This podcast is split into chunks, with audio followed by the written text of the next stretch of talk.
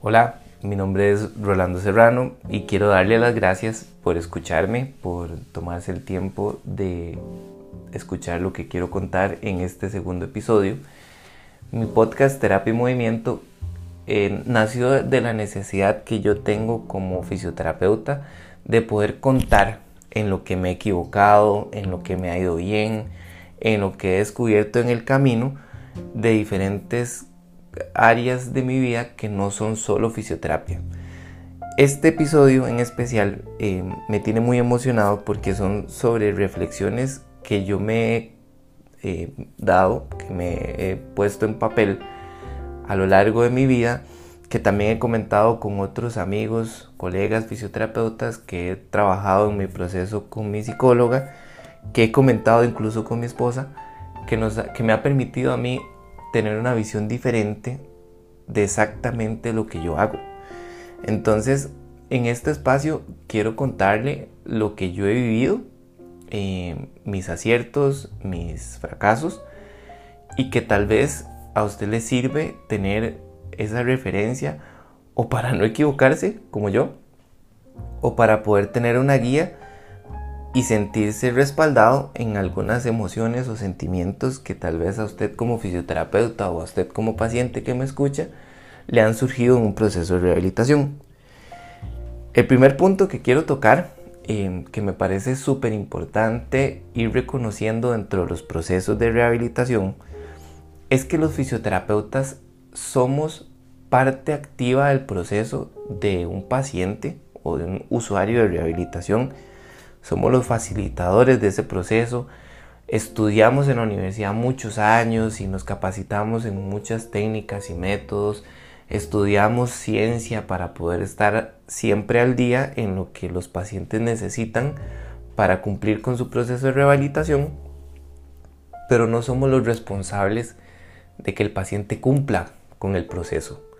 Nosotros tenemos que dar pautas en los procesos de rehabilitación y explicarle al paciente qué le toca a él y qué me toca a mí como terapeuta. Entonces, cuando nosotros creamos un proceso y le explicamos al paciente dónde empieza y dónde termina lo que él justamente necesita hacer, le estamos guiando en un proceso de evolución sobre la mejora en la calidad de movimiento, en la fuerza de alguna patrón de movimiento, en el restablecimiento de la función de algo, pero nosotros no podemos ser solo los que trabajamos sobre esa lesión. El paciente tiene que tomar un rol activo. Es súper importante que la persona se haga responsable y dueña de su proceso. ¿Por qué? Porque nosotros podemos plantear un proceso increíble con la tecnología más actualizada, los conocimientos más respaldados por evidencia científica, que si el paciente no cumple con su tarea en la casa, el proceso o se va a hacer eterno o nunca vamos a lograr llegar del punto A al punto B. Y aquí es donde yo me quiero detener un poco y hablar unos minutos sobre el punto A y el punto B. Hace muchos años leía a un entrenador que, que siempre ha sido para mí referente en la parte de entrenamiento que se llama Dan John y en uno de sus libros él habla del punto A al punto B en un proceso de entrenamiento. Y en realidad nosotros en la vida tenemos siempre un punto A y un punto B hacia donde queremos ir. Puede ser que nosotros eh, podamos construir una ruta corta para llegar del punto A al punto B o que esa ruta sea larga y, y tome un tiempo. En los procesos de rehabilitación es igual. Si nosotros tenemos claro que tiene el paciente, hemos aprendido cómo hacer razonamiento clínico, cómo estructurar las necesidades prioritarias de las personas que necesitan el proceso de rehabilitación, probablemente ese, ese trayecto, ese camino que tengamos que recorrer del punto A al punto B sea corto. Si a nosotros nos hace falta experiencia y nos hace falta reconocer eh, necesidades del proceso de rehabilitación, ese punto A al punto B puede hacerse un poco más largo. Pero si el paciente no es parte activa del proceso y si la persona no se quiere recuperar o no hace su parte del acuerdo que nosotros estamos eh, creando para, para rehabilitarlo, ese camino del A al B puede ser muy largo, puede ser muy empinado, puede costar mucho tiempo, puede ser muy doloroso, puede ser muy frustrante. Entonces, una de las cosas que yo más he aprendido en estos 13 años de ser fisioterapeuta y algunos más de ser entrenador, es que hay que tener las cosas claras con, nuestro usuario, con nuestro cliente, como usted lo quiera llamar. A, mí la palabra paciente la tengo muy pegada y estoy haciendo un esfuerzo grande por llamar a mis clientes o usuarios no pacientes. Pero bueno, yo siempre trato de explicarle a la persona en qué consiste el punto A y de dónde estamos saliendo y en qué consiste el punto B y a dónde estamos llegando, en cuánto tiempo deberíamos de estar tratando de alcanzar esa meta, eh, cruzar ese camino. Es súper importante que la persona tenga herramientas necesarias para que los días que no nos ve, el tiempo que no nos ve, pueda trabajar y mantener construyendo el camino que lo va a llevar al punto.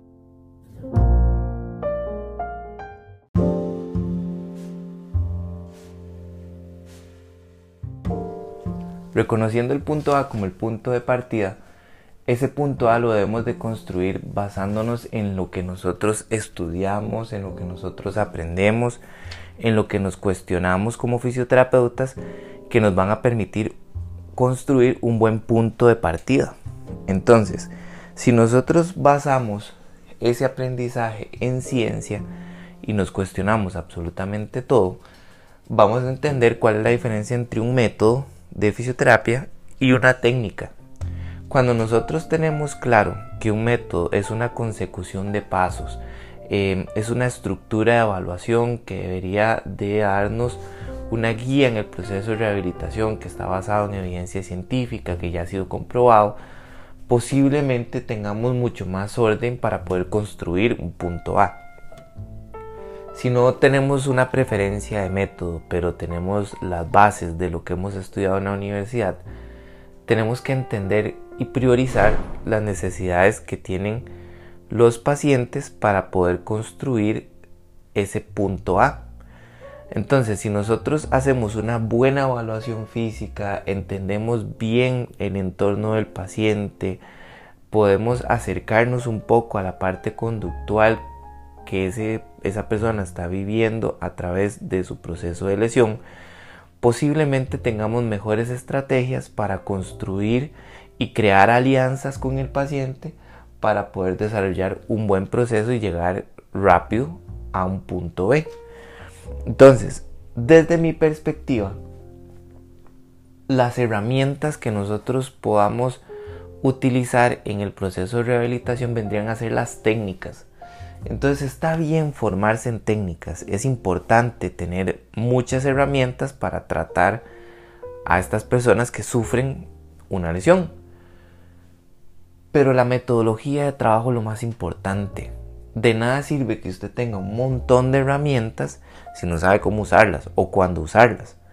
Entonces, dentro de lo que yo he aprendido como oficio en todos estos años, ha sido a integrar en, mi práctica más métodos que técnicas. Ya, ya las formaciones que yo busco no están tanto asociadas cosas específicas para hacer, sino a cómo yo puedo descubrir realmente lo que la persona necesita para recuperarse.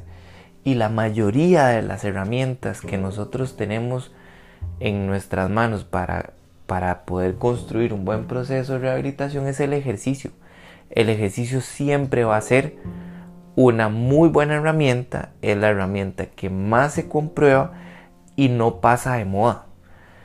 Hay que usar mucho tiempo, probar muchas cosas, uno como terapeuta exponerse mucho a movimiento para entenderlo, sentirlo, vivirlo y poderlo transmitir a la persona que lo necesita. También em, vale la pena eh, dejar claro que el razonamiento clínico es un proceso que se basa en la evidencia y en la experiencia. Conforme nosotros vamos estudiando más, vamos viendo más personas, vamos viendo más pacientes y vamos entendiendo más el funcionamiento del cuerpo, que nos puede tomar toda la vida este proceso, posiblemente tengamos mejores estrategias y mejores herramientas para poder crear procesos más eficientes. Entonces, uno de los consejos que yo siempre le doy a los fisios que están empezando, que me escriben pidiéndome consejos, es cuestionarse todo, es leer de todo. Uno tiene que saber de todo, tiene que cuestionárselo todo, leer mucha evidencia científica, pero también leer a otros fisioterapeutas que han sido eh, referentes en la historia, que tienen libros, que tienen blogs, que tienen exposiciones.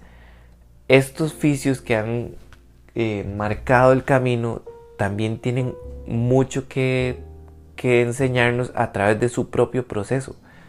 La mayoría de los fisios estudian muchísimas horas y se cuestionan incluso lo que ellos mismos están creando. Entonces, dentro de mi aprendizaje ha sido a no sentirme el mejor, porque posiblemente haga cosas bien, pero también las pueda mejorar. Y posiblemente las cosas que estoy haciendo mal hoy, las voy a hacer mejor mañana porque yo puedo visualizar que no es un proceso estático el ser el fisioterapeuta que soy hoy. Mañana posiblemente vaya a mejorar muchas cosas que me están eh, costando hoy. Recordemos también que el ser fisioterapeuta no es solo ser un técnico que ejecuta algo. Nosotros somos personas que estamos en un proceso constante de crecimiento personal, que estamos creciendo profesionalmente, que nos estamos exponiendo profesionalmente diferente a, retos, a, a procesos cognitivos donde nosotros nos entendemos de una perspectiva diferente. Creo que es importante reconocer y eh, respetar nuestro propio proceso también. Cuando a mí me ha tocado eh, conversar con fisioterapeutas en universidades o en congresos, siempre quiero pensar que yo soy uno más de los que está ahí sentado, solo que posiblemente tengo unas horas más de vuelo y que le puedo ayudar a esas personas a no equivocarse como me he equivocado yo. Una de las cosas que a mí más me costó aprender en el proceso y que dentro de mi perspectiva lo hago mejor ahora es la educación al paciente.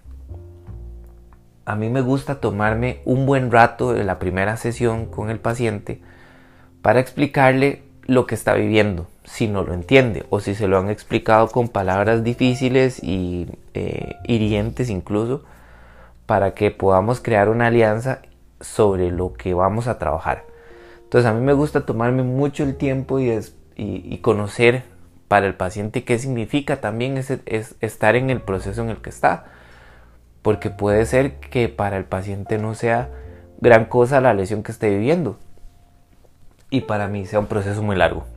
Y eso hace que nosotros tengamos que cambiar un poco el chip de cómo conversamos, de cómo planteamos las cosas, porque necesitamos que los dos estemos en la misma página. Entonces la educación para el paciente a mí siempre ha sido una de las cosas que más me retan, porque siempre quiero hablar de forma práctica, de forma que la persona me entienda, pero sobre todo que se quiera aliar conmigo para hacer un proceso bonito, rápido, pero sobre todo que sea eficiente, que la persona realmente sienta el cambio.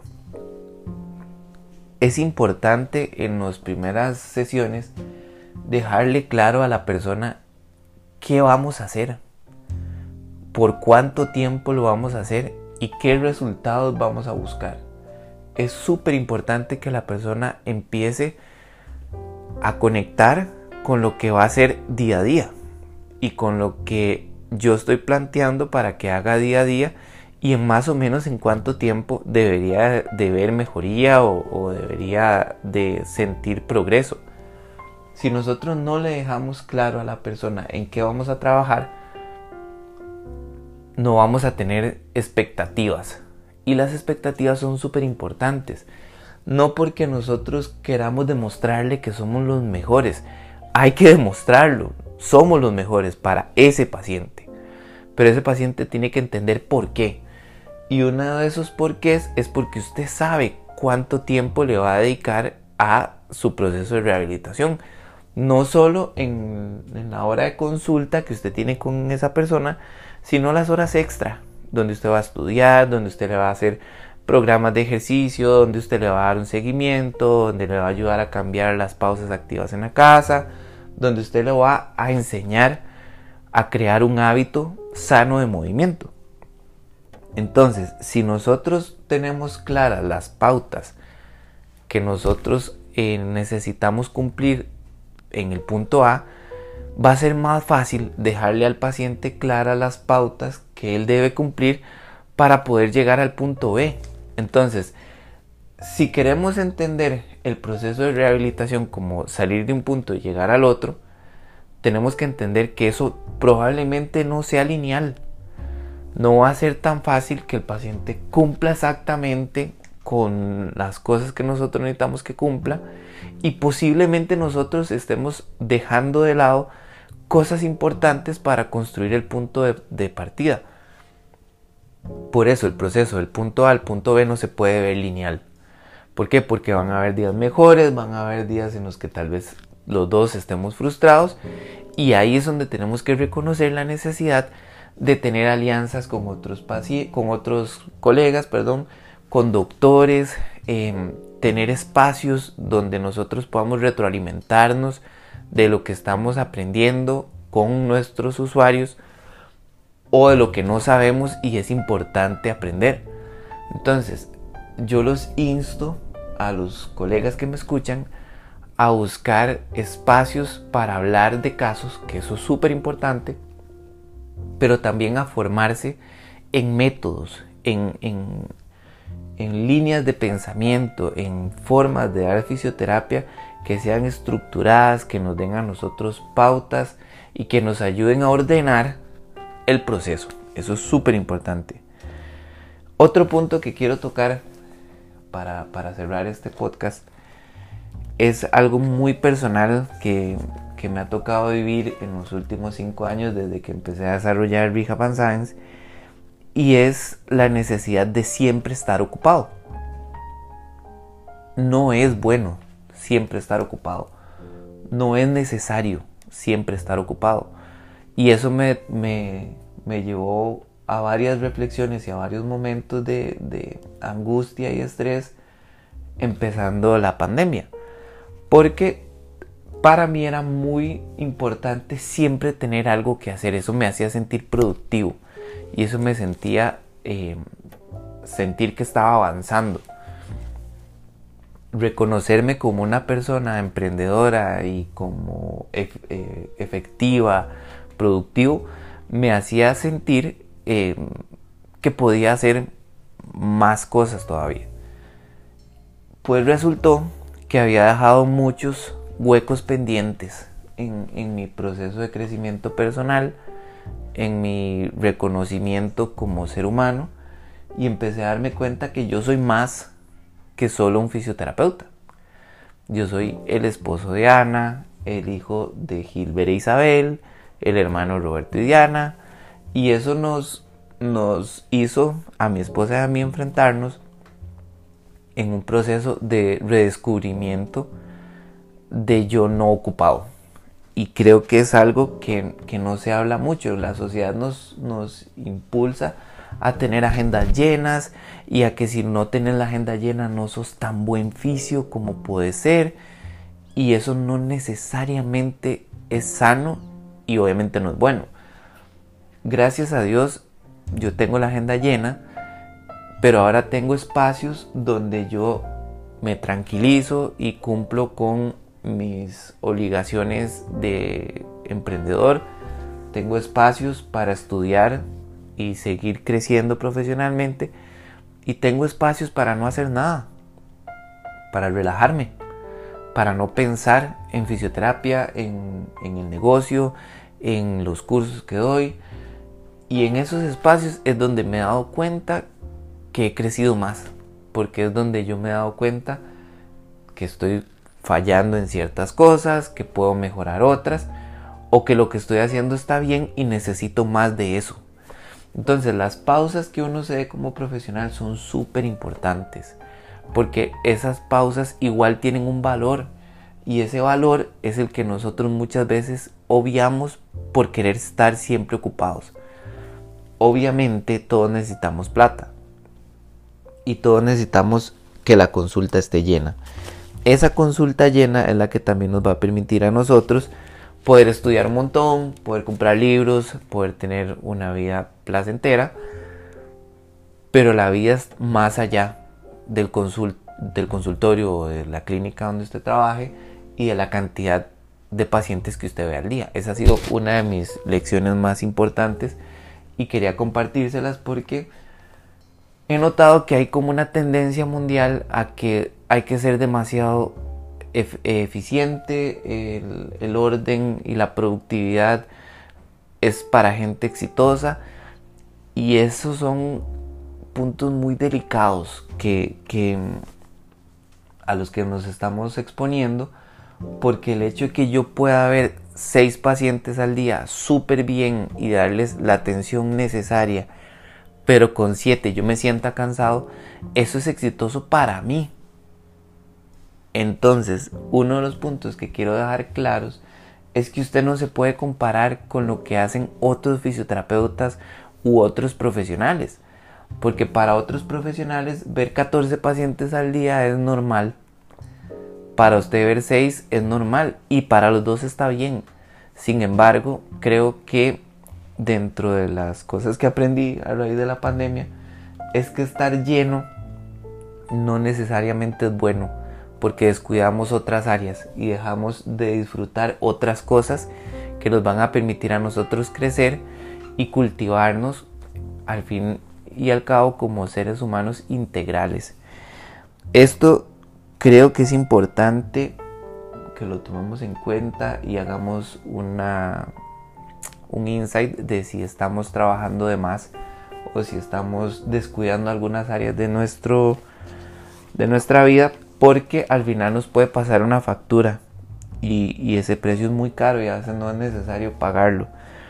Esto yo lo, lo, logré aterrizar e interiorizar gracias al proceso que he llevado con mi psicóloga, pero también gracias al proceso que he llevado con otras personas que son expertas en el desarrollo profesional. Porque yo no sé si a ustedes les ha pasado, pero a mí nadie me explicó cómo ser fisio a mí me explicaron cómo hacer fisioterapia y cómo ayudarle a mis usuarios o pacientes. Pero nadie me explicó cómo hacer fisio y qué significa ser un buen fisio. Entonces, em, les quiero dejar esas, esas dudas, esas em, preguntas, no sé, esas líneas de pensamiento para que se cuestionen y para que busquen ayuda cuando crean que es necesario. Está bien necesitar ayuda y creo que todos necesitamos una guía para poder caminar siempre adelante y poder llegar a nuestro punto B teniendo claro de dónde salimos en nuestro punto A. Espero que estén súper bien, que hayan disfrutado este episodio. Eh, me pueden comentar o eh, dar sus sugerencias en mis redes sociales y nos escuchamos en un próximo episodio. Pura vida.